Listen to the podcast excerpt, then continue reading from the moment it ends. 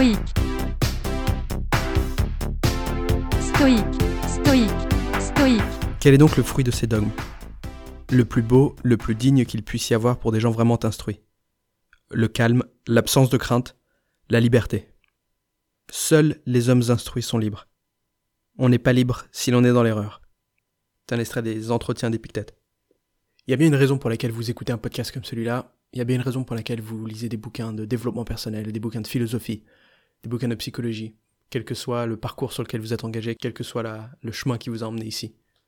C'est bien pour s'améliorer. C'est pas pour devenir érudit, c'est pas pour euh, avoir l'air instruit, c'est pas pour avoir un sujet de conversation avec vos potes. C'est bien pour vivre mieux.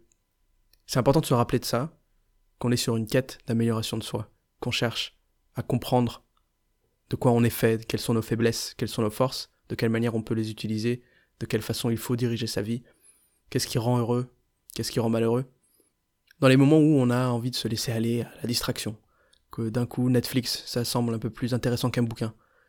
Les stoïques citaient souvent Aristote, alors je vais le faire aussi. Aristote nous incitait à nous connaître nous-mêmes. Et c'est ça la raison pour laquelle on est là, la raison pour laquelle on parle de philosophie, pour laquelle on parle de stoïcisme. On cherche à se connaître. Donc c'est une quête qu'il faut poursuivre en permanence, et qui est sans doute la quête la plus importante de notre vie, apprendre à se connaître, pour apprendre à être heureux. Donc continuez à vous instruire, continuez à lire, continuez à apprendre de la philosophie, continuez à en parler aussi si ça vous aide avec des gens qui partagent ce goût-là.